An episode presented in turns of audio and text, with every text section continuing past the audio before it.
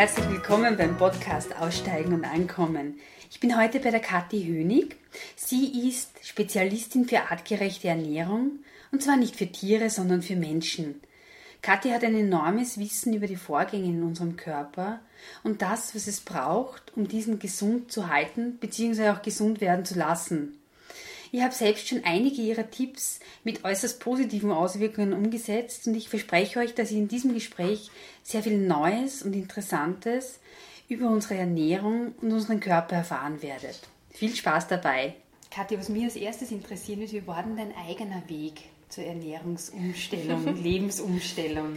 Okay, ja, der hat ziemlich lang gedauert, um ehrlich zu sein. Ja. Ungefähr drei Jahre mhm. weil ich mich immer schon für Sport interessiert habe und auch für Ernährung. Und primär war das vor drei Jahren Muskelaufbau im Fitnessstudio. Und was braucht man, um Muskeln aufzubauen? Aus was besteht ein Muskel? Dann kommt man natürlich auf Eiweiß, auf verschiedene Foren und landet dann irgendwann bei einem Fleischkonsum und Milchkonsum, der irgendwann auch dazu führt, dass man sich nicht mehr gut fühlt, weil es einfach zu viel ist. Und ähm, natürlich denkt man nicht gleich am Anfang dran, dass es vielleicht ähm, mit der Ernährung zu tun hat, dass man sich nicht gut fühlt, weil du denkst, ja, du machst viel Sport, du ernährst dich mehr oder weniger ausgewogen. Ich habe ja auch Obst und Gemüse gegessen und naja, das hat sich halt so hingezogen, ein Jahr, und ich habe mich halt immer schlechter gefühlt und schwächer. Was, was heißt schlecht fühlen oder nicht gut fühlen? Oh, das, das ist auch interessant. Ich hatte oft Kopfweh und ziemliche Verdauungsprobleme. Mhm. Und ähm, oft einen verschleimten Hals und Bauchweh und ja, die typischen Verdauungsprobleme. Und ja, dann habe ich mir gedacht, okay, ähm, ich probiere halt ein paar Sachen aus und habe dann auch begonnen, Biotechnologie zu studieren. Und da habe ich dann gemerkt, wie kompliziert unser Körper funktioniert und was unser Körper eigentlich wirklich braucht, um zu funktionieren. Mhm. Und dann habe ich das ein bisschen verglichen mit meinem Lifestyle und mir gedacht, okay, ich gebe meinem Körper das Falsche, dass er funktioniert, wie ich es mir vorstelle. Und da kann ich noch so viel Sport machen und noch so viel Protein von irgendwelchen Quellen zu mir führen. Es führt mich nicht zu meinem Ziel. Und mein Ziel war es dann irgendwann nicht mehr, Bodybuilding zu betreiben oder Fitnessmodel zu werden oder ich weiß nicht, Muskeln aufzubauen, sondern einfach gesund zu werden mhm. und mich vital zu fühlen, mhm. weil ich mich einfach nicht mehr wohl gefühlt habe in meiner eigenen Haut. Mhm.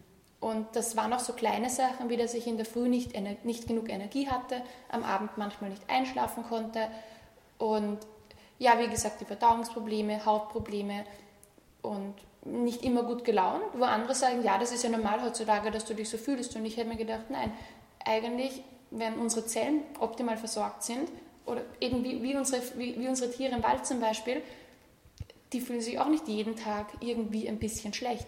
Mhm. Das ist vielleicht einmal im Jahr, wenn du halt mal eine Grippe hast oder krank bist, aber mhm. eigentlich sollte man sich vital und gut fühlen. Mhm. Und dann habe ich mir gedacht, okay, ich konzentriere mich jetzt darauf, zu versuchen, meinen Körper einfach optimal zu versorgen. Und da bin ich auch wieder hundertmal eben in die falsche Richtung gelaufen. Wie zum Beispiel? Und, naja, ich habe mich zum Beispiel irgendwann mal sehr darauf fokussiert, die Kohlenhydrate aus der Ernährung rauszustreichen und ketogen zu werden, dass ich gesagt habe, gut, ich ernähre mich von Fett und Eiweiß und lasse die ganzen Zucker weg. Mhm. Und ähm, zwischen Zucker und Zucker und Kohlenhydraten und Ballaststoffen ist ein Riesenunterschied. Und das habe ich auch erst lernen müssen, was, was ist überhaupt ein guter Zucker, was, ist, was sind wirklich Ballaststoffe, was, was tut uns da gut und was nicht. Und ist unser Körper überhaupt ähm, dafür designt, sich nur von Fett und Eiweiß zu ernähren?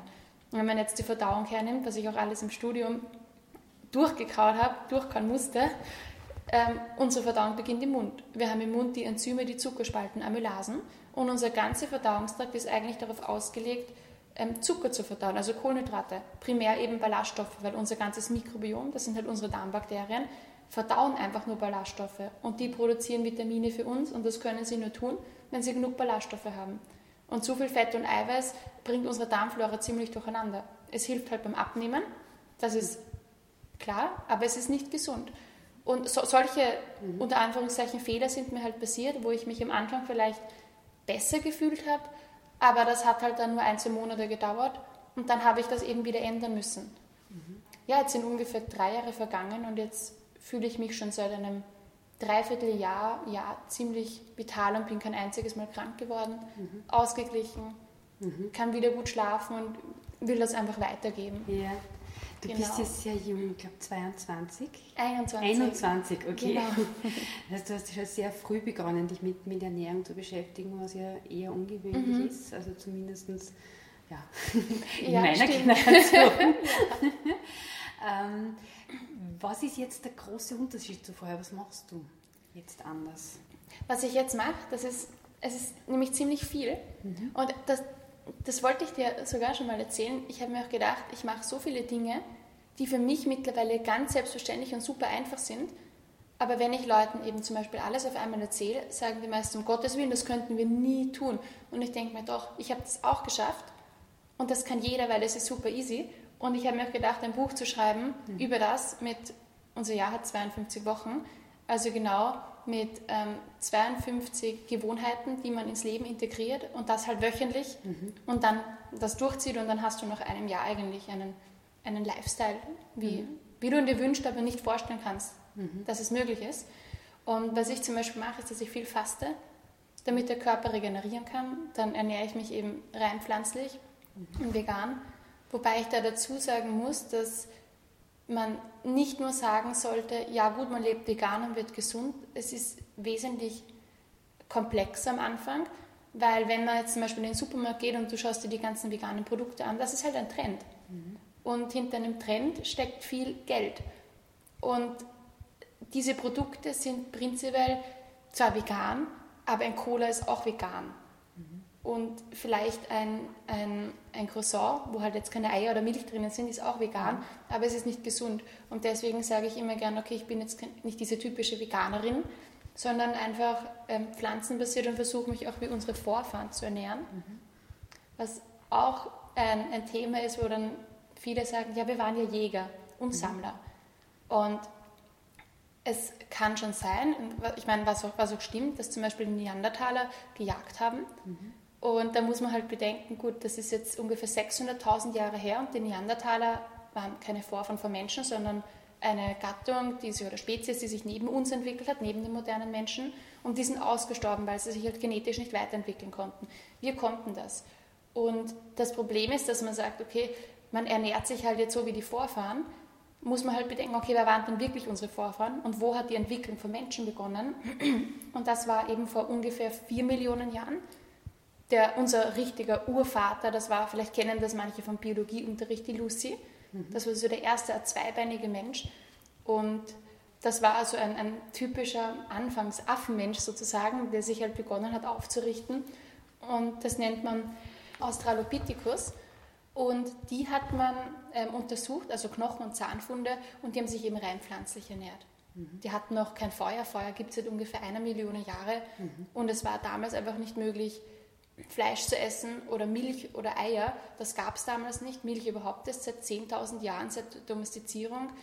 Und Fleisch ähm, war früher etwas, was viel zu energieaufwendig gewesen wäre, es zu beschaffen, weil Pflanzen und ähm, Gräser und, und Wurzeln einfach da sind, nicht weglaufen und sich nicht wehren. Mhm. Und ja, da, wenn man halt da zurückdenkt, weiß man, okay, was war denn ungefähr wirklich artgerecht sozusagen. Und man kann auch noch eigentlich weiter zurück in 65 Millionen Jahren mit den ersten Laubbäumen und wir, wir stammen ja also mehr oder weniger von Affen ab oder Affen sind unsere ähm, Familie, wie, wie man halt will. Und genau genommen sind wir Primaten, also Trockennasenprimaten. Mhm. Das, Menschen sind das eben. Mhm. Und die haben sich vor 65 Millionen Jahren zum Entwickeln begonnen. Mhm. Und da ist unser Verdauungstrakt eindeutig darauf ausgelegt, eben pflanzlich zu essen und nicht, nicht sehr proteinreich. Und als ich das dann mal verstanden habe, auch im Zuge meines Studiums, habe ich diese ganzen Sachen einfach auf meinen Lifestyle angewendet. Mhm. Wie schaut das jetzt konkret aus? Was ich mache, ist, dass ich eigentlich hauptsächlich Obst, Gemüse, Hülsenfrüchte, Pseudogetreide, da komme ich auch gleich darauf mhm. zurück, ähm, und Nüsse esse hin und wieder ähm, Bitterschokolade vegane, weil man mhm. so jeder auch was Gutes mhm. tun. genau, also so ganz streng ist es nicht. Und ähm, ich esse halt zweimal am Tag. Mhm. Also ich esse kein Frühstück, weil der Körper hat einfach in der Früh mehr Energie und kann mehr regenerieren, wenn er sich nicht gleich mit der Verdauung auseinandersetzen muss. Und es ist auch ein sehr gutes Anti-Aging-Mittel, wenn man einfach in der Früh dem Körper Zeit gibt zu regenerieren. Und da mhm. gibt es ein Hormon, das heißt, für, für alle, die das halt googeln wollen, Human Growth Hormon, HGH, das ist ein Wachstumshormon. was jetzt, ich glaube, in Amerika oder irgendwo versuchen sie das einzusetzen für Anti-Aging, aber das ist eigentlich total natürlich und hoch von uns selbst produziert, wenn wir zum Beispiel in der Früh fasten oder schlafen. Deswegen sagt man, Schlaf hält dich jung und schön. Das liegt auch daran, weil dieses HGH, dieses Human Growth Hormone, einfach erhöht ist. Und sobald der Insulinspiegel steigt, sobald man isst, ähm, sinkt das natürlich. Mhm. Und deswegen faste ich halt in der Früh, schaue, dass ich davor halt vielleicht vor meinem Mittagsfrühstück oder Nachmittagsfrühstück Sport mache, mich ein bisschen draußen bewege, oft barfuß auch, ähm, weil das ja... Auch im Winter? Auch, ja, auch im mhm. Winter, aber ich meine jetzt, wenn wir rauschen, es ist total kalt und schneit, wenn ich mit meinem Hund länger draußen bin, nehme ich mir schon Schuhe, mhm. aber im, im Herbst, Sommer, Frühling und hin und wieder im Winter schon. Mhm. Genau. Und Wann ja, isst du dann zum ersten Mal ungefähr? Ungefähr zwischen 14 und 15 Uhr. Mhm. Und das ist dann meistens ähm, ein, so ein Shake, wo ich mir Obst und Gemüse reintue. Samen, vor allem Leinsamen, die sind, haben total viele Ballaststoffe und sind wahnsinnig gesund, vor allem für die Darmgesundheit. Mhm. Und da tue ich mir auch dann so äh, Superfoods rein, wie Algenpulver, Spirulina, mhm. reinigt total den Körper, dann Weizengras, Gerstengras, da gibt es einige Sachen, die ich da noch dazu nehme. Mhm. Und das sind Sachen, wo ich, wo ich auch sagen muss, da kommt man mit der Zeit drauf. Mhm. Man muss nicht, wenn man sagt, man steigt um, sofort komplett alles ändern und Superfoods in die Ernährung einbauen und fasten und das und das. Das ist viel zu viel am Anfang und unser Körper muss sich ja umstellen und anpassen auch. Mhm. Also wenn ich, ich arbeite ja auch mit Leuten in Bezug äh, mit Ernährungsberatung mhm. und Sport und sage den Leuten immer, hey, der Weg ist das Ziel, werd dir mal bewusst, wie der Körper funktioniert. Mhm. Ich erkläre das auch Leuten sehr gern, wenn sie das näher wissen wollen und frag dich mal, was du deinem Körper bieten möchtest und wie du dich fühlen möchtest, was du dir erwartest. Und dann geht es auch darum, mal zuerst Dinge wegzulassen, die den Körper schädigen, anstatt ganz viele andere Sachen dazuzuholen. Mhm. Weil der Organismus muss sich erst regenerieren von diesem Schock, den wir ihm unbewusst angetan haben. Mhm. Und auch unsere Darmbakterien fressen das, was wir fressen. Mhm. Das heißt, wenn wir uns ungesund ernähren und sehr, sehr, sehr proteinreich und, ähm, Pflanz und tierisches Protein essen und viel Fett essen, dann wachsen die Darmbakterien irgendwann nicht mehr, die eigentlich Ballaststoffe verdauen. Und dann kommt das Problem, dass Leute sagen, ja, jetzt habe ich da einen Plan bekommen, jetzt esse ich nur noch Obst und Gemüse, aber ich habe Bauchweh und Blähungen, ich vertrage das nicht. Mhm. Und dann komme ich her und sage, ja, gut, klar, wer soll das verdauen? Da sind viele mhm. Ballaststoffe drin. Und Ballaststoffe sind unverdaulich für den Menschen, aber deine Bakterien verdauen das für dich im Darm mhm. und machen dir daraus Vitamine und Fettsäuren unter anderem, die dir Energie geben. Wenn die nicht da sind, diese Bakterien, dann funktioniert das alles nicht. Mhm. Das heißt, man muss zuerst sich konzentrieren, okay, ähm, die Darmgesundheit hinzukriegen, das mhm. Mikrobiom aufzubauen, eventuell Probiotika zu nehmen und die Umstellung langsam zu machen. Mhm. Und dann genau. trinkst du zwischen 13 und 14 Uhr mal deinen, deinen Shake. Äh, genau. Und wie geht es denn weiter? Ist das schon die erste Mahlzeit? Das ist, genau, das ist dann meine, mhm. meine erste Mahlzeit. Ich schaue, dass ich davor Sport mache. Mhm. Und beim, beim Sport muss ich mich jetzt auch nicht mehr eine Stunde im Fitnessstudio komplett zerstören. Es reicht einfach Bewegung. Das ja. ist auch natürlich, dass, dass man den Körper einfach bewegt und nicht immer sitzt, weil man arbeitet mhm. eh so viel. Genau. Nach dem Shake lasse ich mir eben ein, zwei Stunden Zeit, dass der mal verdaut. Den trinke ich auch langsam und genieße ihn. Mhm. Ist auch ganz wichtig. Und dann kommt meistens ein, ein großer Salat. Mhm. Und das sind jetzt aber nicht nur grüne Salatblätter. Mhm. da muss man auch aufpassen, man braucht auch Nährstoffe und der Körper braucht Bausubstanz. Mhm. Und im Salat sind sehr viele Vitamine, aber Du brauchst halt auch Proteine, Kohlenhydrate, Fette. Ähm, mein Salat besteht aus ungefähr fünf, sechs verschiedenen Gemüsesorten, mhm. so bunt wie möglich. Immer biologisch angebaut mhm. und immer sehr abwechslungsreich. Das heißt, immer neue Sorten ausprobieren, von der Menge variieren. Hin und wieder koche ich mir rote Rüben, hin und wieder esse ich sie roh und eben mhm. alles in dem Salat. Was ich auch mache, ist, dass ich mir immer eine Stärkequelle dazugebe in Form von Ballaststoffen. Das heißt, Hülsenfrüchte wie Bohnen, Kichererbsen, mhm. ähm, Linsen, gekochte, mhm. das mische ich mit runter. Oder Quinoa, Hirse, Amaranth, Buchweizen. Mhm. Das ist Pseudogetreide, enthält kein Gluten. Mhm. Da können wir, wenn du magst, auch noch kurz ähm, ja. drüber reden. Ich habe es erst notiert. Okay, sehr gut, sehr gut.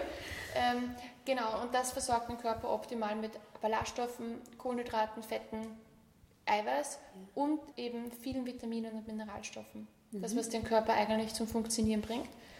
Und ja, diesen so einen Salat esse ich halt meistens immer, weil er sehr schnell geht zu machen, mhm. wenn man es mal raus hat. Also man kann sich zum Beispiel, was ich Leuten auch immer sage als Tipp, ähm, einfach diesen Quinoa oder Hirse für drei, vier Tage Vorkoch im Kühlschrank aufbewahren mhm. und dann als Erkalter unter den Salat mischen. Und ja, das braucht vielleicht eine halbe Stunde zum Vorbereiten. Ja. Und was ich auch gern mache, wenn ich jetzt sehr viel Hunger habe, ich meine, mit diesem Shake und dem Salat, ähm, wenn man die, die, Rezepte von mir zum Beispiel macht, kommt man auf ungefähr 1500 Kalorien, mhm. was eigentlich ziemlich viel ist für viele. Ja. Viele essen ja ungefähr nur 1500, 1800 mhm. am Tag. Wenn man dann Sport macht und ausgepowert ist und mehr Energie braucht, kann man sich auch noch ein, ja, so einen typischen Eintopf machen und den kann man total gut gestalten, mhm. indem man mal als Grundlage ja, ein, Bo ein Bohnengulasch macht, also mhm. Bohnen als Grundlage nimmt, Süßkartoffeln, Kartoffeln, Kürbis, andere Gemüsesorten und einfach ähm, immer unterschiedlich würzt. Mhm. Zum Beispiel einfach Curry, Kurkuma, Pfeffer, Chili. Mhm. Ich tue auch gern Honig rein, Mangostückchen, Datteln. Ja. Mhm. Genau. Mhm. Das kann man eigentlich gestalten, wie ja. man will und es schmeckt immer anders und immer total gut. Ja. Und Wann ist so die letzte Mahlzeit des Tages ungefähr? ähm, ich schaue, dass ich nach 19 Uhr nicht mehr esse, einfach, mhm. dass der ähm, Körper sich optimal auf Schlafen konzentrieren kann und mhm. vorbereiten kann. Genau, weil mit einem vollen Magen kann man nicht regenerieren, weil die Energie eben in der Verdauung ist ja. und du brauchst ungefähr 40, 50 Prozent Energie für die Verdauung und da ist der Schlaf halt nicht optimal, wobei ich halt sagen muss, dass eine pflanzliche Kost wesentlich einfacher zum Verdauen ist. Mhm. Das heißt, die Magendurchlaufzeit ist viel kürzer, wenn man jetzt auch gut kaut, was auch ganz wichtig ist. Ähm, wenn, man, wenn man gut kaut und am Abend vielleicht einen, nicht jetzt riesige Mengen, aber eine, noch eine kleine Portion Eintopf isst, zum Beispiel mhm. mit weichgekochten Süßkartoffeln, Kartoffeln, ist das jetzt nicht so tragisch, mhm. wenn man spät heimkommt. Man muss ja, ja auch was essen. Ja. Was mich jetzt sehr interessiert, weil es klingt äh, natürlich für viele, die jetzt sich mit Ernährung vielleicht noch nicht mhm. so sehr beschäftigt haben, schon total strange. Also ich muss ja. zugeben, es war für, sogar für mich am Anfang, ähm, trotzdem ich vegan lebe, immer gedacht, boah, und das ist noch alles ähm, auch noch. Ja. Was sind die Vorteile dessen? Die Vorteile? Mhm. Ein Vorteil, womit wahrscheinlich niemand rechnet, ist, dass es billiger ist. Mhm. Und das ist, dann will ich auch ein bisschen genau darauf eingehen. Ja. Ich, ich rechne nämlich nicht, in, nicht mehr in Gewicht. Ich mhm. habe früher natürlich als Bodybuilderin immer 100 Gramm kostet das, ich brauche 200 Gramm, bla bla bla. Mhm. Aber man muss, sich, man muss halt davon ausgehen, der Körper braucht eine gewisse Anzahl an Nährstoffen. Ja. Das sind ähm, Kohlenhydrate, Ballaststoffe, Fette, Proteine, also Eiweiß, viele Mineralstoffe und Vitamine. Mhm. Und ich bräuchte wesentlich mehr Fleisch und Brot, Milch, Eier, Bier, keine Ahnung, mhm. ähm, oder ähm, Bier? Bier? Bier hat ja auch Mineralstoffe, mhm. Elektrolyte, aber ich bräuchte wesentlich mehr von, von diesen Dingen oder Junkfood oder so, mhm. ähm, um meinen Nährstoffbedarf zu decken. Mhm. Und genauso ist es mit ähm, konven konventioneller und biologischer Landwirtschaft. Ich bräuchte viel mehr konventionelle Produkte und industriell hergestellte Produkte, damit mein Körper die ganzen Nährstoffe bekommt. Mhm. Und wenn man sich das so ausrechnet, ist es billiger, wenn man zum Beispiel ähm, pflanzlich lebt und biologische ähm, Bauern mhm. nimmt, ähm, weil du weißt, okay, die Pflanze, die du isst, hat einfach eine hohe Nährstoffdichte und du brauchst nicht so viel.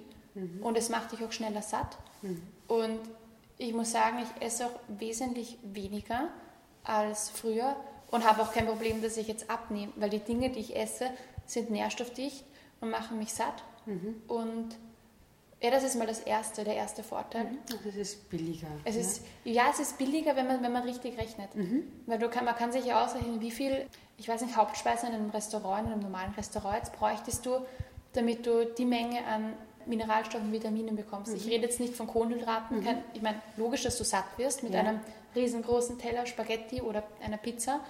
Aber was bietet es dir wirklich und was kann der Körper davon mitnehmen, mhm. damit er gesund bleibt? Und da, da, da, findet man wesentlich, wesentlich mehr nährstoffdichte Dinge, wenn man in die Pflanzenwelt mhm. schaut. Was ist noch ein Vorteil? Ein Vorteil ist, dass ich unglaublich viel Energie habe mhm. und nicht mehr krank werde. Das ist für mich eigentlich das, das Wichtigste, ja. weil ich mir denke, ich meine, ich, ich habe prinzipiell im Leben alles, wenn man so will, also eine nette Familie, einen Hund, Freunde, Freizeit, ähm, ich arbeite gerne, ich kann Sport machen. Aber was ich früher nicht bedacht habe, ist, was ich eigentlich wirklich immer vergesse, ich habe meinen Körper. Mhm. Das ist auch etwas, was ich habe und was, was, mir gehört, mehr oder weniger, worum ich mich kümmern muss. Weil wenn ich mich um was nicht kümmere, was mir gehört, mhm. ist es irgendwann kaputt. Und ich kann diese ganzen schönen Dinge in meinem Leben haben, aber werde sie nie genießen können, wenn ich mal krank werde. Das heißt, ich kann noch so eine coole Reise machen, mit einem kranken Körper fühle ich mich nirgendwo zu Hause. Mhm. Das heißt, mein Körper ist das Einzige, wo ich wohnen kann und wenn der nicht gesund ist, wo, wo soll ich hingehen? Was mhm. soll ich machen? Es kann mir keiner helfen. Und es gibt keine Wunderpille, wenn man sich jahrelang bewusst oder unbewusst schädigt, weil man sich denkt, ja, ist ja nicht so wichtig, ich esse halt gern das und das. Irgendwann zahlt man den Preis. Mhm. Und das ist auch wieder das mit dem, mit dem Geld. Es ist, es ist billiger, sich gesund zu ernähren und das hauptsächlich, mhm. weil man irgendwann drauf zahlt, entweder mit Geld oder auch mit Zeit. Mhm. Auch es ist das Gleiche mit dem frisch und, und gesund kochen. Es kostet Zeit, ja, aber was ist der Preis? Mhm. Der Preis ist, dass man sich irgendwann nicht mehr gut fühlt und den Körper schadet. Und dann ist man halt mal öfter krank und fühlt sich nicht gut und hat nicht so viel Energie. Und dann geht auch Arbeitszeit drauf. Mhm. Das heißt, ich bin auch viel produktiver geworden, das wäre vielleicht der nächste Punkt, weil ich, ich muss nicht mehr so viel schlafen. Mhm. Ich schlafe kürzer, schlafe sofort ein, wache in der Früh auf mhm. und bin regeneriert. Und ich kann den ganzen Tag eigentlich super konzentriert arbeiten, mein Gehirn funktioniert und ich fühle mich halt nicht krank und schwach. Mhm. Und dafür habe ich aber dann noch Zeit, gesund zu kochen und die Zeit nehme ich mir auch dann auch gerne. Mhm. Und irgendwann für diejenigen, die kochen halt nicht mögen, irgendwann macht es Spaß, weil man sich auch selbst eine Wertschätzung zeigt. Man, man sieht, okay, man stellt sich für sich selbst in die Küche, man steht für sich selbst eventuell fünf Minuten früher auf, um, mhm. um sich noch schnell was herzurichten. Und der Körper dankt es einem. Mhm. Und das macht dich einfach innerlich glücklich. Und was ich auch gemerkt habe, das ist vielleicht der vierte oder fünfte Vorteil, mhm. ich kann noch Tausende aufzählen, äh, man wird ruhiger, yeah. man wird viel ausgeglichener und, und ist besser gelaunt. Und mhm. ich könnte das auch wissenschaftlich erklären, was sich im Körper tut und mit Glückshormonen, da spielt nämlich alles mit Ernährung zusammen. Das fände ich schon einen wichtigen mhm. Punkt, weil ähm, es gibt jetzt immer mehr Studien und Forschungen, als ich mhm. gelesen habe, dass man annimmt, Depressionen haben den Ursprung im Genau. Mhm. genau. Also vielleicht kannst du das für Laien aber ja. erklären. Ja, ich, es gibt zwei Punkte, die ich gerne ansprechen würde, was Glück mhm. und Depressionen angeht. Also das, das ist zum Beispiel auch ein, interessantes, ein interessanter Fakt. Mittlerweile leiden zehn, einer von zehn Menschen auf der Welt an Depressionen und mhm. Angstzuständen die medikamentös behandelt werden. Und es gibt sehr, eine, sehr, eine sehr große Dunkelziffer an Menschen, die das haben und darunter leiden, aber nicht melden natürlich. Mhm.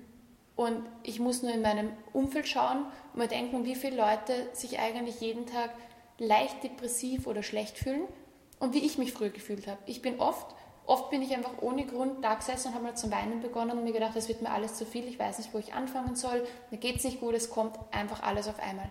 Und das ist ein Zustand, der nicht normal ist. Und für viele ist es leider normal und deswegen ist da die Dunkelziffer groß. Mhm. Und wie, wie, du gesagt hast, die Wissenschaft geht sehr in die Richtung, weil Antidepressiva und andere Medikamente vielleicht temporär kurz eine Verbesserung bringen, dass man eben ähm, sich glücklich fühlt und vielleicht auch die Mordgedanken los wird, was weiß ich eben, mhm. was eben die typischen Begleiterscheinungen sind von Depressionen. Aber prinzipiell muss man sich auch denken, was macht dieses Medikament mit dem Körper und was passiert, wenn ein glücklicher Mensch, ein gesunder, glücklicher Mensch dieses Medikament jeden Tag nimmt. Der wird nicht noch glücklicher und der wird auch nicht gesünder. Mhm. Also macht es auch einen kranken, depressiven Menschen im Endeffekt nicht glücklich und gesund. Es ändert nur die Körperphysiologie, dass alles ein bisschen anders funktioniert. Und das ist auch keine gute Idee, in die Natur reinzupfuschen, weil alles extrem komplex ist. Mhm. Unabhängig davon gehen wir mhm. zu deiner Frage zurück. Genau, beginnen wir mit dem Darm. Mhm. Wir haben im Darm ähm, ein Mikrobiom, unsere Darmbakterien. Das sind ungefähr 1500 Stämme. Und bei Urvölkern, die sich rein pflanzlich ernähren, ähm, von Schulproben weiß man, das sind wesentlich mehr Stämme. Da gibt es auch ganz viel Forschung jetzt in dem Bereich. Da kann ich auch gar nicht so viel sagen, weil das boomt momentan. Mhm. Total, total cool. Auf jeden Fall, diese Bakterienvielfalt macht einiges für uns. Die machen für uns Bakterien, mhm. äh, Bakterien, Vitamine, mhm. ähm, vor allem B-Vitamine, mhm. auch B12 weil ja. viele eben Angst haben, wenn man vegan ist, hat man kein B12 mehr, das machen Bakterien für uns. Und die Tiere machen das auch nicht selber, das machen die Bakterien in den Tieren für die Tiere. Mhm. Das so als mhm. Seitepunkt. genau. Ähm, wenn wir diese Vitamine nicht haben, vor allem die B-Vitamine, und mit der Nahrung vor allem nicht so zu uns zuführen, ähm, geht das aufs Nervensystem, weil B-Vitamine sind wichtig fürs Nervensystem, für mhm. Stimmung und auch für die Haut. Aber wo ich habe auch gemerkt, meine Haut ist super, super gut geworden, seitdem ich mhm. mich wieder also wieder, seitdem ich mich wirklich pflanzlich und, und gesund ernähre. Genau. Und was noch passiert im Darm, ist, dass uns Darmbakterien Fettsäuren produzieren. Das nennt man, das sind Buttersäuren, das sind mhm. kurzkettige Fettsäuren und die ähm, schützen unsere Darmschleimhaut mhm. und ernähren unsere Darmschleimhaut. Und wir haben im Darm ungefähr 80 Prozent Immunsystem und die Immunzellen. Und wenn wir ein schwaches Immunsystem haben, fühlen wir uns generell schwach, schwach und kränklich. Und dann machen unsere Darmbakterien, also die, vor allem die Milchsäurebakterien im Darm, Lactobacillen, noch was ganz, was, was ganz Cooles. Und zwar, die produzieren Neurotransmitter, mhm. Ähm, nämlich den Neurotransmitter GABA. Das ist auch eine Art Buttersäure. Und Neurotransmitter sind dafür da, dass unser Gehirn kommuniziert, dass unser Gehirn funktioniert. Mhm. Und eben die Neurotransmission, also die, die ähm, Kommunikation zwischen unseren Gehirnzellen und Neuronen, funktioniert. Und das ist wesentlich für unsere Stimmung. Und dieser Neurotransmitter, dieser GABA-Neurotransmitter, der eben im Darm von den Lactobacillen produziert wird, ist wie ein körpereigenes Beruhigungsmittel. Mhm. Und über den Darm, über den zehnten Hirnnerv, das ist der Nervus vagus, kann diese Kommunikation stattfinden. Das heißt, unser Darm kommuniziert eigentlich ständig mit unserem Gehirn und sagt uns, wie wir uns fühlen. Mhm. Und äh, man hat ich meine, ich, ich bin ein absoluter Feind von Tierversuchen, mhm. aber dadurch, dass ich halt von der Wissenschaft komme und viele Studien gelesen habe und auch mit Wissenschaftlern kommuniziere, weiß ich, dass halt leider, Gott sei Dank kann man nehmen, wie man will, mhm. wenn man zum Beispiel Mäuse hernimmt, äh, man kann alles Mögliche machen halt im Labor, leider, und man nimmt Mäuse her, die zum Beispiel kein Mikrobiom haben. Das heißt, es gibt sterile Mäuse, die keine Darmbakterien haben. Mhm. Und dann nimmt man Mäuse her, die eben aufgrund ähm, ihres, auf ihrer Umgebung ein, ein ja, normaler Käfig mit, mit Heu, mit Stroh, mit, mit mhm. ja, ähm, Essen, Artgenossen. Die haben natürlich ein ausgeprägtes Mikrobiom, tauschen sich ständig aus und haben auch Bakterien im Darm.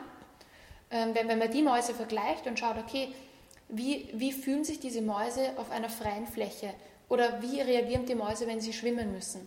Die Mäuse, die ein, ein Mikrobiom haben, ein gesundes, produzieren so viel von diesen beruhigungsfördernden Neurotransmittern, von dem GABA, dass sie sich länger auf einer freien Fläche aufhalten, mutiger sind, eher zu Artgenossen zugehen und nicht aufgeben, wenn sie schwimmen müssen.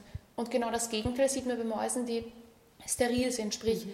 kein Mikrobiom haben oder ein extrem geschwächtes Mikrobiom, also ganz wenig Stämme oder mhm. eben keine Stämme im Darm. Und da hat eben die, die Forschung so richtig losgelegt jetzt und da wird auch noch einiges auf uns zukommen. Mhm. Das ist das Erste. Das Zweite ist, also es gibt eigentlich drei Sachen. Aber ich glaube, das Glückshormon Serotonin kennen wir auch alle. Ja. Genau. Und wir haben eigentlich. Wo ja behauptet wird, es äh, wird angeregt, wenn man Schokolade futtert, zumindest. Das stimmt, das ja. werde ich auch gleich erklären. Da kann man ein paar Sachen machen. Ich habe auch ein paar Tipps für unsere Zuhörer mhm. dann. Genau, wir haben mehr als 90 Prozent von dem Serotonin im Darm mhm. und nicht im Gehirn. Und man sagt immer, ja, aber die Stimmung geht vom Hirn aus und Serotonin haben wir auch im Hirn. Stimmt, ungefähr 5 bis 10 Prozent haben wir im Gehirn. Und es ist so, Serotonin ist ein Protein, also ein Stück Eiweiß. Und ein Eiweiß kann man sich vorstellen ähm, wie aneinandergereihte Bausteine, die ein gewisses Resultat machen. Mhm. Das ist wenn, wie Lego-Bausteine. Ich, ich erkläre das auch so in meinen Workshops und wenn ich mit Leuten rede, wenn du deinen Kindern bei bunte Lego-Bausteine gibst, baut es irgendwas draus. Und je nachdem, was es baut, hast du eben eine gewisse Funktion. Vielleicht ein Zug, ein Auto, eine, eine mhm. Burg, was auch immer. Und sagen wir jetzt, unser Serotonin, dieses Glückshormon, ist einfach eine Aneinanderreihung von bunten Lego-Bausteinen. Und jetzt konzentrieren wir uns mal auf den blauen Lego-Baustein. Dieser blaue Lego-Baustein ist ein, ein, gewisser Eiweißstoff, eben eine Aminosäure, die nennt man Tryptophan. Wenn der Körper dieses Tryptophan nicht hat, kann er das Serotonin, das Glückshormon, nicht produzieren.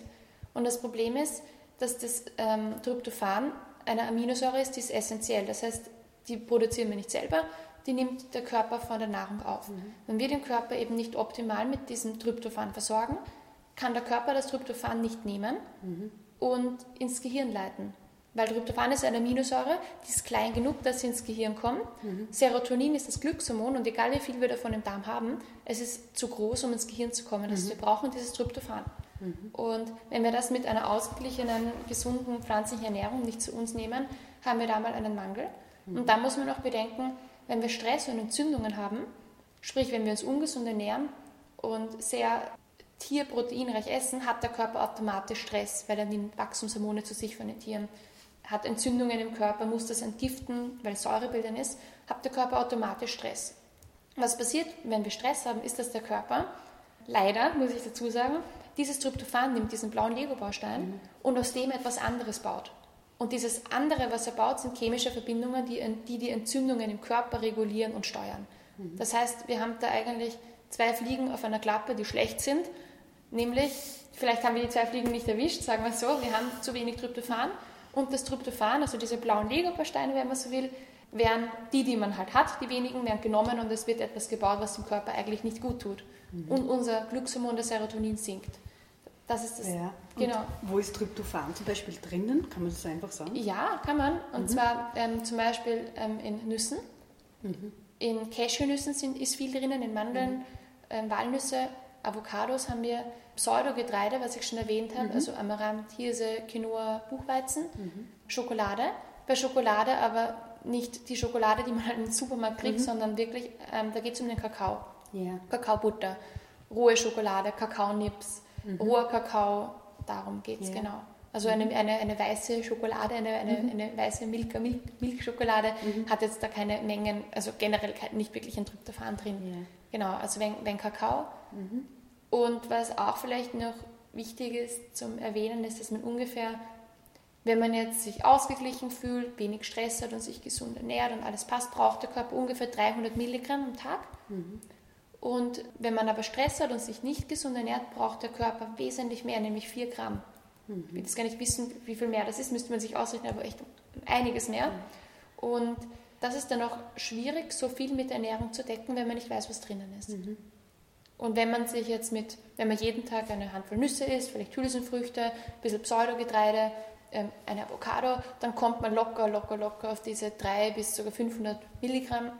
Im Tryptophan muss man sich gar keine Sorgen machen. Mhm.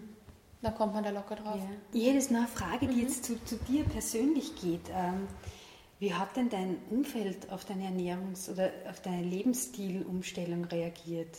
Ja, ja, zuerst mal haben sie gesagt, ja, das ist jetzt wieder so ein Trend. Mhm. Das ist jetzt wieder sowas, was du zwei Monate machst und dann hörst du wieder auf. Und ich habe immer gesagt, nein, ich passe es nur an, weil mhm. ich gehe einen Weg und es ist für mich keine, kein Trend oder Ernährungsform, wo ich sage, ich mache das und höre auf.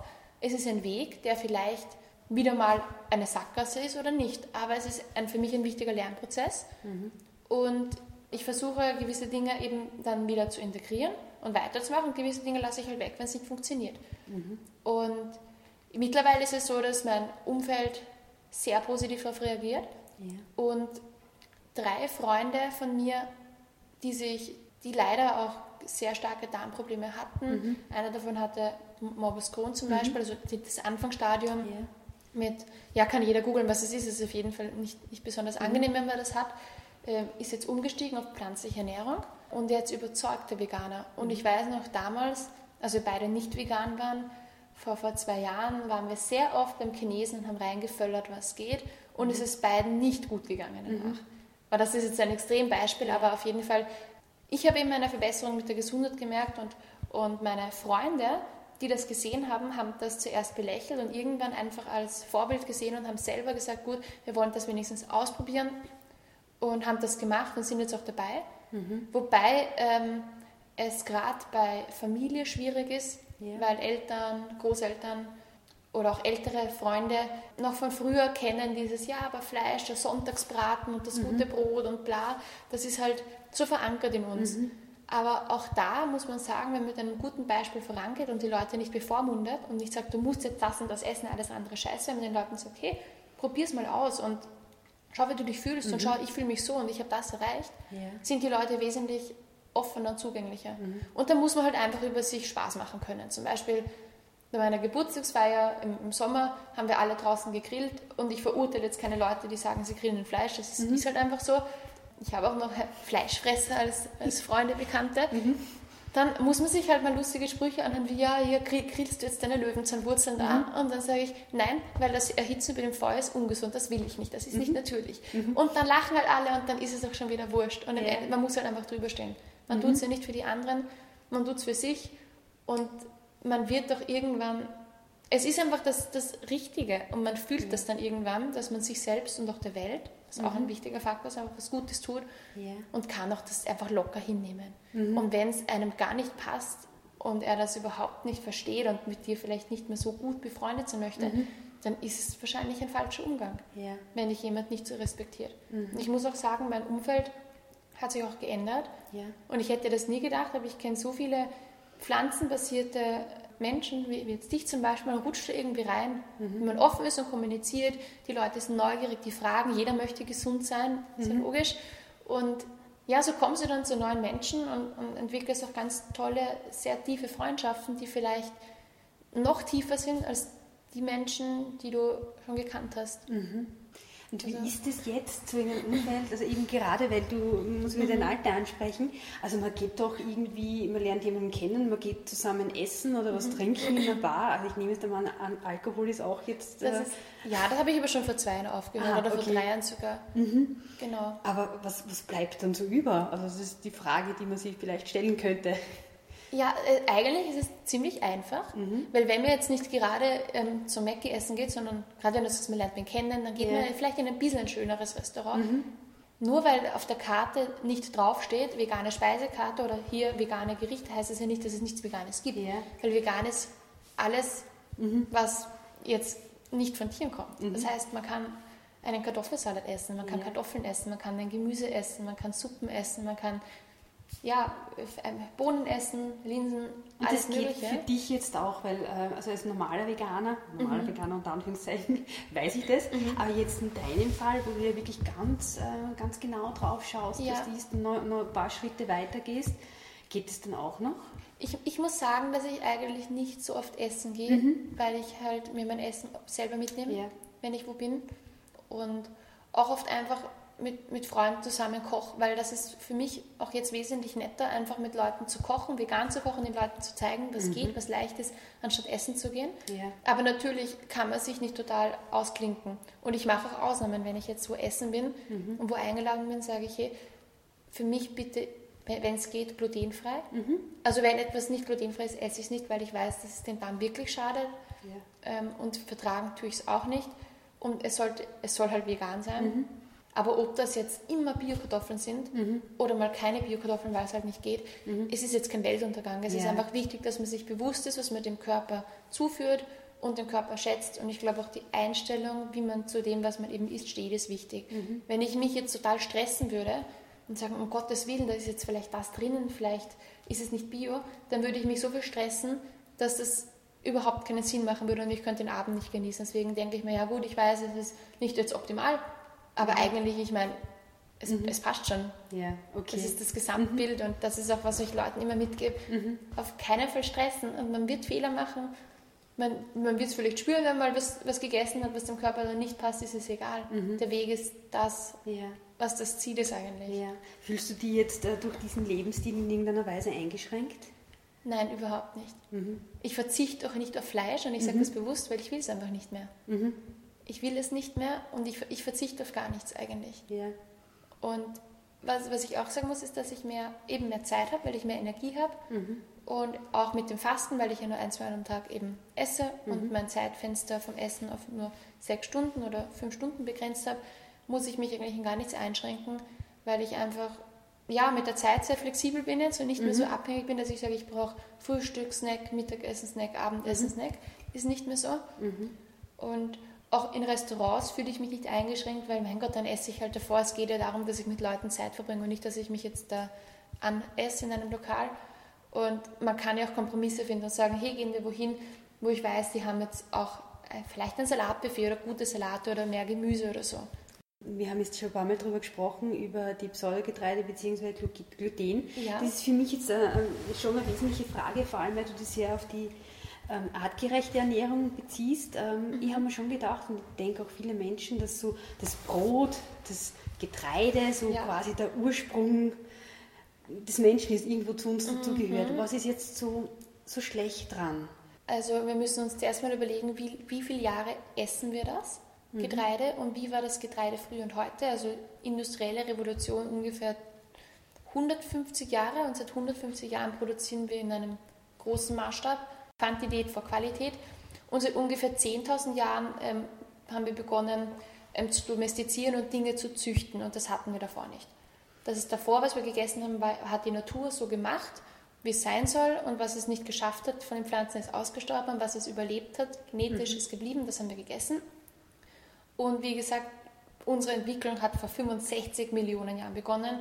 Seit 4 Millionen Jahren gehen wir auf zu Beinen und haben uns zum, in Richtung Mensch entwickelt und was die letzten 150 Jahre passiert ist, ist für uns eine Zeitreise, die wir aber körperlich und genetisch und auch emotional überhaupt nicht mit, mitgemacht haben, viel zu schnell gegangen. Mhm. Und jetzt sind wir in einer Welt, wo eben alles industriell hergestellt wird und man sich eher denken muss, was darf ich denn überhaupt noch essen? Und gerade beim Getreide, Gluten, muss man wissen, ist ein Klebereiweiß. Mhm. Das heißt, das ist dafür da zum Beispiel, dass das Brot aufgeht, zusammenhält und die Konsistenz vom Kuchen, dass der Kuchen nicht zerfällt. Das kennt man vielleicht, wenn man jetzt einen Buchweizenkuchen macht, mhm. wo vielleicht kein Zucker drin ist und keine Eier, hat eine ganz andere Konsistenz. Wenn du Zucker nimmst, Eier nimmst und das normale Weizenmehl nimmst, hat der Kuchen vielleicht eine super schöne Konsistenz, mhm. aber diese Konsistenz bleibt mehr oder weniger. Das heißt, wenn wir das dann essen, kann der Körper leider dieses Gluten, also dieses Klebereiweiß, nicht spalten. Mhm. Das heißt, ähm, wir haben jetzt diese, diese große Kette an Lego-Bausteinen wieder, unser Protein, das Eiweiß. Und was passiert in, bei der Magensäure ist, dass ein paar Bausteine zusammenbleiben. Sagen wir drei, vier Bausteine bleiben zusammen und wir nicht in die einzelnen Bausteine, die einzelnen Aminosäuren zerlegt. Das heißt, diese Bausteine, das sind Polypeptide, kommen in unseren Darm und die rollen dort wie so ähm, Dampfwalzer drüber ähm, über unsere Darmzotten mhm. und zerstören sozusagen die, die, die, diese kleinen Darmzotten, wo die Nährstoffe aufgenommen werden. Weil unser Darm ist ja nicht einfach ein Rohr, wo alles einfach reingeht und wieder rausgeht unten, sondern das ist total ineinander verschachtelt, wenn man will, mit, mit vielen, vielen, vielen Darmzotten. Unsere Fläche vom Darm ist ungefähr ein Fußballfeld oder ein Tennisplatz, weil mhm. wir einfach wie, wie, die Nährstoffe aufnehmen müssen. Mhm. Und das ist auch etwas, was uns übrigens vom Fleischfresser unterscheidet, dass der Fleischfresser eine wesentlich geringere äh, Austauschfläche hat für Nährstoffe. Mhm. Genau, und diese, diese Glutenpartikel, also diese, diese Polypeptide, ähm, machen halt unseren Darm mechanisch kaputt, indem es die, ähm, die Darmzotten beschädigt, aber auch es ist ein Klebereiweiß, das heißt, das kann sich in unsere Darminnenwand anlagern und dort einfach bleiben und verhindern, dass wir Nährstoffe gut aufnehmen können. Mhm. Und das ist bei jedem Menschen so, egal ob der jetzt eine Glutenunverträglichkeit hat oder, oder nicht. Prinzipiell ist Gluten kein verdauliches Protein. Mhm. Und ich, ich sage jetzt mal, geringe Glutenmengen zum Beispiel aus einem Urgetreide, weil dieser Urweizen hat ja auch gewisse Anteile von Gluten. Früher. Ist das Dinkel jetzt zum Beispiel, dieses Urgetreide? Dinkel ist mm, Dinkel, Emmer ist ein Urgetreide, mhm. Emmer, Einkorn, sowas ja. zum Beispiel. Dinkel wird jetzt auch schon sehr, sehr ähm, überzüchtet, mhm. wenn man will.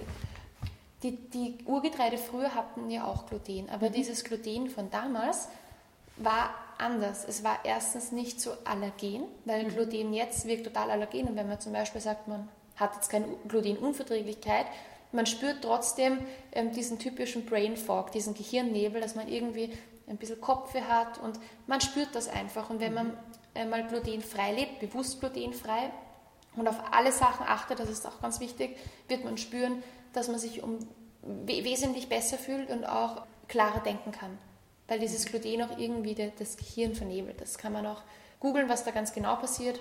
Kann ich auch nachher noch kurz erklären, wenn wir Zeit haben. Aber auf jeden Fall merkt man einen Unterschied, auch wenn man jetzt Gluten unter Anführungszeichen verträgt. Mhm. Dann muss man bedenken, der, der Düngereinsatz und Pestizideinsatz bei Weizen. Früher hast du das Getreide mit, mit Humis gedüngt. Mhm. Die Kühe waren gesund, sind auf, der, auf dem Feld gestanden. Heute nimmst du halt wenn, wenn es jetzt kein Biogetreide ist, vor allem, was, was auch ein großer Unterschied ist, nimmst du halt ähm, Glyphosat. Das ist das ähm, von Monsanto, mhm. dieses ähm, Düngemittel, mhm. wenn man will, oder, oder Pestizid. Und das, das haut man halt über das Getreide drüber vom, vom Ernten, dass das Getreide halt trocken wird und sozusagen stirbt. Dann kann man super ernten, auch wenn es auch regnet. Und das in Kombination mit dem Gluten in unserem Darm richtet halt nur Schaden an, mhm. weil er schädigt unsere Darmbakterien und irgendwann spielt unser Darm nicht mehr mit, nicht mehr mit wenn man die ganzen ungesunden Faktoren mit einberechnet und kann löchrig werden. Das nennt man dann Leaky Gut. Das heißt, ähm, unsere Darmwand ist eigentlich nur so eine, eine Zelle dick und die hält so zusammen. Das nennt man Tight Junctions, dichte Verbindungen. Und wenn die mal aufgehen und da kleine Löcher reinkommen, können alle möglichen Dinge in unsere Blutbahn kommen. Mhm. Und da ist dann das wesentliche Problem, dass wenn zum Beispiel ähm, Glyphosat oder diese Stückchen vom Gluten, die unsere Lego-Ketten mhm. da, die kleinen Polypeptide, in unseren Blutkreislauf kommen, reagiert das Immunsystem drauf. Das kennt das ja nicht. Woher kennt unser Körper evolutionär gesehen Eiweißstücke von einem ein Getreide, was, es, was erst seit 150 Jahren hochgezüchtet wurde, in unserem Blutkreislauf. Natürlich haben wir eine, eine allergische Reaktion, eine Immunreaktion und auch wenn man es vielleicht nicht direkt spürt, irgendwo, irgendwo spürt man es. Wir haben, kann man sich vorstellen, ein Körper ist wie eine Kette und jeder von uns hat ein, ein, ein schwaches Glied. Bei manchen ist es zum Beispiel der Darm, dass die das total im Darm spüren, bei manchen ist es das Gehirn, dass sich die müde fühlen, vernebelt fühlen, bei mir war es die Haut. Ich habe ständig Hautprobleme gehabt, wusste nicht warum und erst durch das gesunde Pflanzliche, das gesunde Vegane ist das alles besser geworden. Und dann mhm. habe ich mir gedacht, um Gottes Willen, so wie ich mich früher gefühlt habe, das war für mich früher normal, mhm. aber nie wieder will ich mich so fühlen. Mhm. Genau, so, so, so viel ja. zum Gluten. Und die Pseudogetreide, ähm, die haben eben kein Gluten. Wie wirken die dann auf unseren Körper? Die Pseudogetreide sind keine Süßgräser und mhm. deswegen haben sie auch kein Gluten. Und man darf auch Buchweizen nicht mit Weizen verwechseln. Mhm. Das ist was ganz anderes. Ja.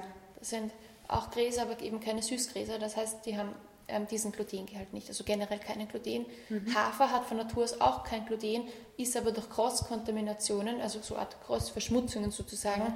auch teilweise glutenbelastet. Deswegen gibt es auch extra einen glutenfreien Hafer, also mhm. glutenfreie Haferflocken.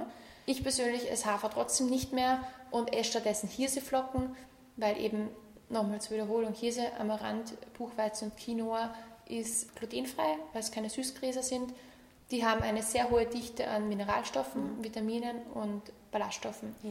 Und auch einen wesentlichen Anteil an, an Eiweiß. Mhm. Und vielleicht noch kurz zum Eiweiß. Ein, ich glaube 100 Gramm, genau 100 Gramm Rinderhackfleisch haben zum Beispiel 20 Gramm.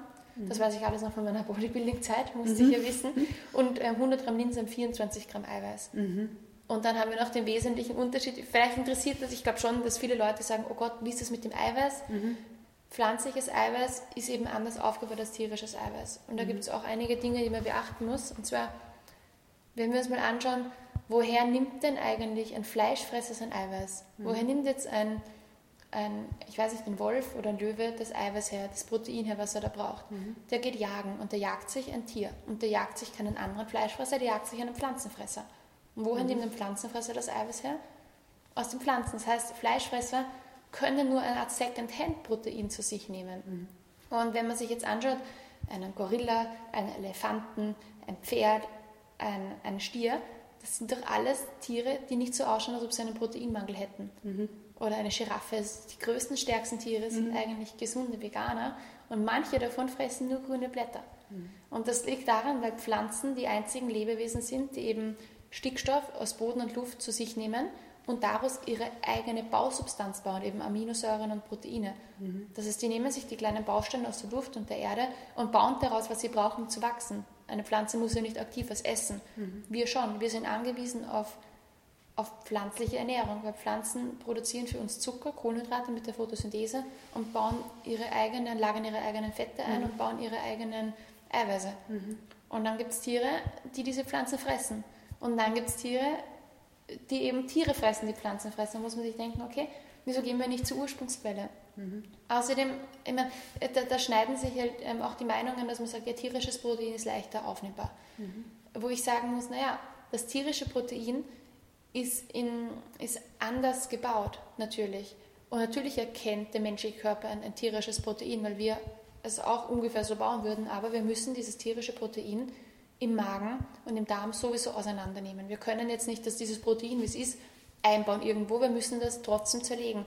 Und das ist für uns wesentlich anstrengender, anstrengender dieses Protein zu zerlegen, als ein pflanzliches Protein. Mhm. Und man hat sich auch angeschaut, habe ich einige Studien gelesen, wenn man jetzt zum Beispiel den Proteingehalt, also den Aminosäurengehalt, Entschuldigung, im Blut misst bei pflanzenbasierten Menschen und bei Menschen, die Fleisch essen, haben die Menschen, das äh, mit, mit Alpha-Globulin wird das, Alpha-Albumin wird das gemessen, oder ja, Alpha-Albumin, glaube ich, muss ich nochmal nachschauen, findet man auf jeden Fall in, im Internet, haben pflanzenbasierte Leute sogar einen größeren Gehalt an Aminosäuren im Blut, weil der Körper sich nicht um irgendwelche anderen Entzündungsprozesse oder Abbauprozesse kümmern muss. Wenn wir jetzt sagen, wir essen ein gegrilltes Steak, mhm. was das Schlimmste ist, was man tun kann, ähm, hat der Körper, ich meine, Grillen wissen wir eh, ähm, wenn das braun wird, krebserregend, mhm. dann nehmen wir das zu uns, dann ist es für den Körper schwierig zum Aufbrechen ähm, und zum Zerlegen. Und der muss extra Enzyme produzieren. Enzyme bestehen eben auch aus Eiweiß. um dieses Steak da zu zerlegen und aufzubrechen, muss der Körper eigentlich mehr Eiweiß opfern, mhm. anstatt dass er dann davon wieder bekommt. Abgesehen davon sind eben tierische Lebensmittel, auch Milch vor allem stark säurebildend. Mhm. Wenn etwas im Körper Säuren bildet, muss der Körper das irgendwie puffern und wieder wettmachen und hat deswegen auch zum Beispiel, auch voll interessant, diesen Calciumphosphatpuff in den Knochen. Das heißt, der muss Calcium opfern, was wichtig ist für unsere Knochen, um diese Säuren auszugleichen, die Schwefelsäure, die entsteht, wenn wir tierische, tierisches Eiweiß essen. Wo kann ich dann mehr Kalzium herkriegen, anstatt von der, von der tierischen Milch? Hm, wo, woher, wie kommt denn das Kalzium überhaupt in die Milch hinein? Warum ist es denn da? Welche, welche Pflanzen konkret? Also was ja, ja, ja mhm. das werde ich gleich sagen. Mhm. Muss ich mir überlegen, warum, warum hat denn die Kuhmilch eigentlich Kalzium? Weil die, jemand von Pflanzen. Weil die Kuh, genau, die Kuh frisst grüne Pflanzenblätter mhm. und dadurch haben sie, hat, hat die Kuhmilch auch natürlich Kalzium. Mhm. Und man muss sich halt denken, gerade bei der Milch, wir sind das einzige Lebewesen auf der Welt, was Muttermilch von einem, von einem anderen Tier trinkt. Und die Muttermilch von der Kuh hat so viel Wachstumshormone und Nährstoffe, dass das Kalb innerhalb von 50 Tagen das Gewicht verdoppelt. Wir brauchen mit der Muttermilch von Menschen 200 Tage. Mhm. Das, ist, das ist auch schon ein großer Unterschied. Und um aufs Kalzium zurückzukommen, ja, grünes Gemüse, mhm. Spinat, Bohnen, mhm. zum Beispiel auch grüne Bohnen, Nüsse, mhm. Hülsenfrüchte, haben, hat alles Kalzium. Vielleicht jetzt zum Schluss, wenn mhm. jemand jetzt beginnen möchte, sich gesünder zu ernähren, mhm. gibt es da konkrete Schritte, wo du sagen würdest, so fangt man am besten an? Ja, ein paar Sachen. Und zwar fange ich immer mit dem an, was am leichtesten ist mhm. und dass man sich gleich am Anfang mal ein bisschen besser fühlt. Und zwar würde ich mal zuerst jedem empfehlen, in der Früh mal drei Gläser Wasser zu trinken. Das ist ganz einfach und leicht umzusetzen und hilft dem Körper enorm, zu, den Körper wieder zu hydrieren um mit Wasser zu versorgen und vor allem zu entgiften. Während wir schlafen, scheidet der Körper Gifte aus und, also und, und baut die Gifte ab. Das Problem ist, wenn wir es in der Früh nicht ausscheiden und den Körper nicht unterstützen, ähm, fühlen wir uns gleich mal von, von vorne weg in der Früh irgendwie schwach und müde. Das heißt, wenn man in der Früh sagt, man steht auf und trinkt mal drei Gläser Wasser, eventuell mit Zitronensaft drinnen oder ein bisschen Apfelessig, entgiftet man den Körper gleich und hilft ihm, sich vital zu fühlen. Und dann ist es auch cool, wenn man einfach ja, ein, zwei Stunden wartet in der Früh, bevor man gleich was isst. Mhm. Dass man sagt, ja, man steht vielleicht auf um 7, 8, aber essen tut man erst dann am, ja, am späten Vormittag, mal um 10, 11, dann hat der Körper länger Zeit zum Regenerieren. Und was ich auch noch empfehlen kann, ist, dass man dann das Frühstück nicht beginnt mit einer Mahlzeit aus Brot, Eiern, Wurst, Käse. Weil Nutella. Das dann, Nutella, genau, Marmelade, weil es halt den Körper gleich total ähm, übersäuert und der Körper sofort zu kämpfen hat mit, naja, eben mit dem tierischen Protein mit dem Gluten, mit dem Zucker, es kommt halt einiges zu. Wenn man sagt, man beginnt den Tag mit einer Obstschüssel, hilft man dem Körper zum Entgiften. Der Körper hat die Möglichkeit, ganz viel Vitamine und Mineralstoffe aufzunehmen und es hält dich auch satt. Wenn du zwei Bananen isst, einen Apfel oder du machst einfach einen Obstsalat draus, das ist das Beste, was du machen kannst, das Frühstück einfach mal Obst zu essen. Oder man macht sich eben, weil ich schon gesagt habe, so einen Shake. Der, der schmeckt total gut, den kann man sich in der Früh machen, mitnehmen. Ist auch einfach zu machen, geht mhm. schnell, wo du dir einfach Obst und Gemüse reingibst. Da mhm. kann, kann man experimentieren. Also Gemüse würde ich halt da auf jeden Fall reingeben, dass man nicht so viel Fruchtzucker auf einmal zu sich nimmt. Also als Grundlage ja grünes Gemüse, Spinat zum Beispiel und dann halt zwei Bananen, ein paar Erdbeeren, mhm. einen Apfel. Mhm. Einfach so halt variieren. Halt. Einfach variieren, findet mhm. man eh voll viele Rezepte. Ich habe auch einige Rezepte. Mhm. Also das wäre ein super Start in den Tag. Mhm. Kann man auch zum Beispiel sagen, ja, man gibt sich, wenn man eben Haferflocken isst, mit Haferflocken dazu, Hirseflocken, Chiasamen, Leinsamen und macht sich dann so eine Art breiiges Frühstück. Mhm. Schmeckt total gut, hält dich satt und wenn du dir da genug machst, hat das ja bis zu 500, 700, 800 Kalorien, hält, mhm. hält dich schon einige Zeit satt. Mhm. Damit kann man beginnen. Und wenn man dann sagt, ja gut, hin und wieder will man halt noch was tierisches essen, kann man sagen, gut, dann ist es eben wirklich biologisch Gras gefüttert vor allem, mhm. dass es auf der Weide gestanden ist. Vielleicht hat man sogar einen Bauern von Vertrauen. Mhm. Oder sagt, ja gut, man lässt halt mal das Fleisch weg und isst dafür eher Fisch, zum Beispiel frische Forellen, mhm. wo man weiß, okay, die, die sind vom, vom Fluss, die wurden da ähm, frisch gefischt.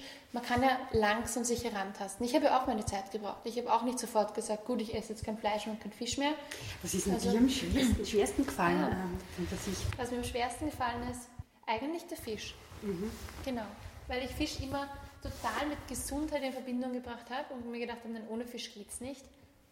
Aber ist dann immer weniger geworden. Mhm. Und ja, aber der Fisch war für mich schwierig. Ja. Und ich habe mir dann gedacht, gut, wenn ich noch Fisch esse, dann ja zum Beispiel eine geräucherte Bioforelle oder Mhm. eine frisch gefangene Forelle jetzt, oder Saibling, irgendwas, was bei uns in den Gewässern lebt. Mhm. Gibt es noch was, was relativ, oder was du sagst, was ein wichtiger Schritt wäre, wo man relativ rasch auch einen Erfolg merkt oder Ja. einen Unterschied?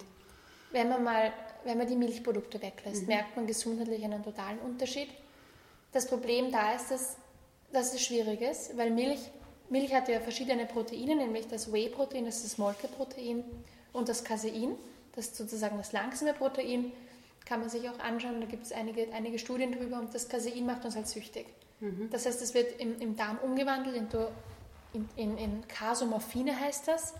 Das sind Eiweißstücke, die direkt im Gehirn an die Opioidrezeptoren andocken, wo auch Heroin andockt. Das klingt Das das, heißt- Casio-Morphine, Cas- Morphium. Kasomorphine, genau, Morphium. Morphium dockt ja. auch an dem Gehirn. Ja. Das heißt, wenn man Milch trinkt, wird das umgewandelt, passiert automatisch, man wird sofort süchtig. Mhm. Das heißt, man, man kann zum Beispiel nicht aufhören, Käse zu essen, man kann nicht aufhören, äh, Milch zu trinken. Es macht dich süchtig, man braucht einige Zeit, wie, wie wenn man vom Heroin wegkommt. Mhm. Man braucht einige Zeit, um da dieses, diese, diese Sucht nicht mehr zu spüren, aber dann merkt man auch gesundheitlich wahnsinnige Vorteile. Wie lange hast du da Erfahrungswerte, wie lange braucht es ungefähr, bis man weg ist vom Käse und vom Joghurt? Und Boah, das ist schwierig zu sagen, aber schon ungefähr einen Monat. Drei, vier Wochen schon. Ja. Bei, beim Joghurt ist vielleicht auch noch wichtig zu sagen, Joghurt ist noch das geringste Übel bei den Milchprodukten. Da ist es wichtiger, die, die Kuhmilch und, und den Käse mal wegzulassen. Und wenn man sagt, gut, Joghurt, kann man sagen, man isst jetzt nur Schafs- und Ziegenjoghurt, weil Schafe und Ziege haben ähm, in der Eiweißstruktur, die Eiweiße sind kleiner, wirken nicht so allergen und nicht so entzündungsfördernd. Und ähm, du kannst halt eine Ziege und ein Schaf nicht mästen. Ja. Du kannst ihnen ähm, kein Kraftfutter geben und die zwingen, das zu essen. Die musst du halt Gras füttern. Und du findest auch nur ähm, eher biologisches, grasgefüttertes Joghurt von Schafen und Ziegen. Hast vielleicht als Umstieg, dass man sagt, man isst das. Als Alternative für Milch kann man sagen Mandelmilch, eventuell Bio-Sojamilch, Reismilch, Kokosmilch. Man muss halt auch darauf aufpassen, das sind eben so alternative Produkte, dass da hinten keine Geschmacksverstärker drin sind, dass da nicht extra Vitamine zugesetzt sind. Man muss Ja. sich halt denken, alles, was im Produkt drinnen ist, kommt nicht uns zugute, sondern dem Produkt für die Haltbarkeit. Das heißt, umso natürlicher, umso besser. Aber zum Umstieg zum Beispiel, ja, ja natürlich, ich will jetzt da nicht über Marken reden eigentlich, aber ja natürlich, wenn man sich die, die vegane, ungesüßte Mandelmilch anschaut, die, die, die hat nur ein Mandelpüree, Wasser und ein bisschen Meersalz. Und das war's. ja. Und wenn man sich andere Produkte anschaut, ich will jetzt keine Namen nennen, ist aber eine Reihe von Dingen, die man nicht mal aussprechen kann. Und da, Das- da sollte man die Finger da davon sollte lassen. Mhm. die Finger davon lassen. Wenn es mehr, mehr als drei, vier Inhaltsstoffe hat, verpackt ist in Mhm. Plastik und man Dinge nicht aussprechen kann und irgendwo steht zusätzlich das und das, sollte man sich überlegen, ob man Mhm. das wirklich möchte. Ist eigentlich relativ einfach, oder? Genau. Wenn man es so betrachtet. Genau, Ja. alles, was man halt kennt. Wo halt nicht draufsteht, plus extra Kalzium, plus extra Vitamin XY. Ich meine, wenn ich mir einen Brokkoli kaufe, steht auch nicht drauf, plus Vitamin K, plus Vitamin D, steht ja nicht drauf. Warum auch? Ich weiß ja, dass es hat. Und ähm, ist Getreide dann, das Getreide weglassen, wäre das dann auch wahrscheinlich ein wichtiger Schritt. Das wäre ein wichtiger Schritt, wobei man sich das schwer tut. Gerade eben, weil du angesprochen hast, das Brot und Nudeln und Pizza, es ist halt alles irgendwie Getreide. Wenn man sagt, okay, man, man isst aber zum Beispiel ein Buchweizenbrot, man isst ein glutenfreies Brot, man isst ein, ein, selbst, ein selbstgemachtes Brot, was ich zum Beispiel, ein super leichtes Rezept, total saftig. Ich meine, das Brot geht nicht auf und schaut nicht aus wie ein Brotleib, aber schmeckt total gut. Also ich sage, es ist ein Brot, ist, wenn man sich einfach Süßkartoffeln kocht, weich kocht und dann mit Buchweizenmehl mischt, sich würzt, ähm, wie, wie man möchte. Man kann Samen reintun, Nüsse reintun, Olivenstücke reintun, Dattelstücke reintun. Ja, wie gesagt, ich kann dir auch gerne Rezepte geben, die du verteilen kannst, mache ich sehr gerne. Und das einfach auf ein Backblech, Backblech streicht. Backpapier nehmen, nicht vergessen, das hat mir eine Sauerei. ähm, Es klingt, ist, als hättest du das ausprobiert. Nein, das nicht. Mir sind aber viele andere Dinge passiert. Egal. Ähm, ähm, und das dann eben aufs Backblech streicht, ähm, fingerdick ungefähr und für, ja, für ungefähr eine Stunde backt bei 150, 160 Grad, löst sich das dann ab. Dann kann man das in Ecken schneiden und das ist ein super gut besaftiges Brot. Da kann man auch dann Quinoa zum Beispiel, gekochten Quinoa noch dazu mischen. Das Ja. ist eine Art Quinoa-Buchweizenbrot. Also, also es, es, gibt, es gibt die Alternativen. Und dann denke ich mir halt auch, man muss auch den Willen haben. Man kann nicht einfach sagen, man erwartet sich gesund alt zu werden und keine Probleme zu haben mhm. und gesund zu sein, man will aber nichts dafür tun. Das geht nicht. Mhm. Man muss schon sagen, man investiert am Anfang vielleicht Zeit, indem man sich zum Beispiel so einen Podcast anhört und sagt, gut, man interessiert sich dafür, mhm. dann, dass man sich einen Ansprechpartner sucht. Zum Beispiel kommen auch Leute zu mir und sagen, ja gut, setzen uns mal zusammen, erklär mir das, wie ist das, was kann ich tun. Mhm. Man muss halt auch Sach Sachen tun, die dir helfen. Man muss bereit sein, was zu ändern. Man mhm. muss sich auch klar sein, dass yeah. es ein Weg ist, der am Anfang vielleicht nicht einfach ist und dass man auf gewisse Dinge am Anfang auch verzichten sollte. Mhm. Und irgendwann fühlt man sich so wohl, dass es ähm, ein Lifestyle wird, den man gerne macht, aber es ist halt, yeah. wie gesagt, ein Weg. Yeah. Man sollte sich nicht stressen, sich Zeit lassen. Wichtig ist einfach zu sagen, ich tue was, ich informiere mich, ich ändere was, ich probiere Sachen aus. Mhm. Weil man kann, nicht, man kann nichts falsch machen. Man macht mhm. was falsch, wenn man einfach sagt, man verschließt die Augen, man will es nicht wissen, man macht einfach gar nichts und es wird schon gut gehen, weil gut gehen wird es nicht, wenn man nichts macht. Mhm. Genau. Das finde ich jetzt ähm, schöne Worte auch zum Schluss. Ich hätte ähm, jetzt ganz zum Abschluss noch ein paar Fragen an dich, mhm. so einen Wordrap, äh, wo ich dich bitten würde, relativ spontan zu antworten. Okay, ich werde es versuchen. ich bin. Ich bin Veganerin. naja, nein, ich bin eigentlich ein Gesundheitsapostel geworden seitdem. Mhm. Und ich bin nicht mehr so ein, ein wie soll ich sagen, ein, Mensch, der Biotechnologie studiert hat und jetzt einfach mal im Labor arbeitet und sagt, ich möchte Medikamente entwickeln, um Krankheiten zu beseitigen, sondern ich bin eher davon weggekommen. Und Ist nicht einer deiner Sprüche, äh, dass du sagst, es gibt eigentlich keine Krankheiten?